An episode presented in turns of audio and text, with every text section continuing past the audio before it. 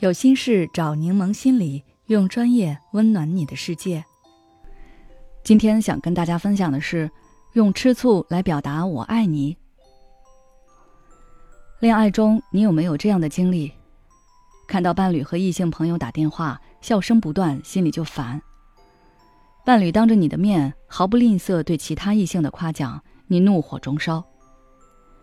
以上这些表现，通俗点就是你吃醋了。有网友说：“吃醋代表着你还在乎、还爱对方。”这话不假，但其实还有更深层次的原因。爱情本身是有排他性的，恋爱中有些人会将伴侣视为自己的私有物，下意识的予以保护。当恋爱中出现第三人，你就会感到不安，觉得这个人的出现会对你的爱情产生威胁，变得警觉起来。第一时间想要维护自己的利益，守护自己的爱情，于是你就会忍不住要求伴侣和第三人断绝来往，或者警告第三人不要靠近。这种行为的根源在于嫉妒，嫉妒是与生俱来的。小时候你看到妈妈抱别的孩子就会哭闹，想夺回妈妈的关爱，你的哭闹就是源于嫉妒。在爱情中，嫉妒会更明显。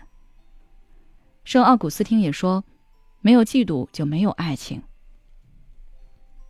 爱情中吃点小醋，能够让双方更好感知对方的爱意，让感情升温。但吃醋过头或者莫名其妙的吃醋，会让对方感到受控制，相处疲惫，影响恋爱关系。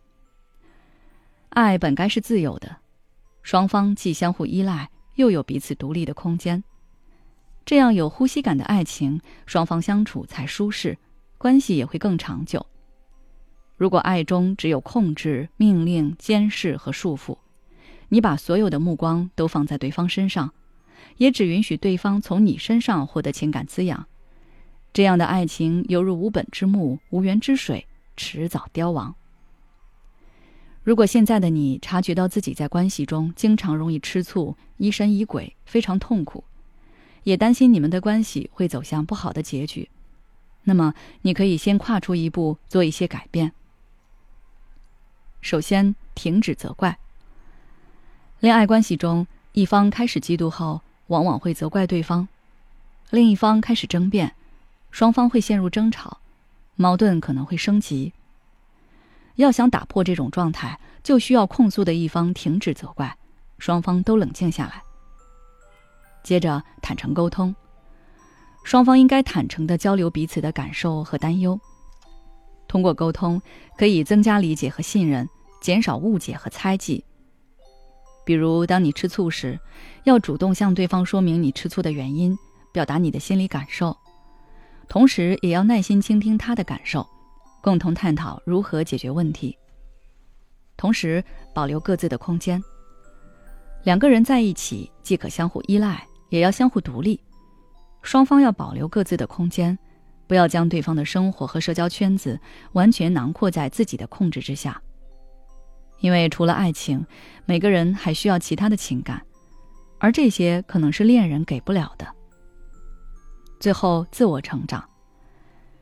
有些人喜欢吃醋、嫉妒，是因为自己所有的时间和精力都放在伴侣身上，伴侣的任何一个动作和言语都会被无限放大。继而引发猜测和嫉妒，所以你可以抽出一部分时间放在自己身上，比如培养一些兴趣爱好，发展自己的事业。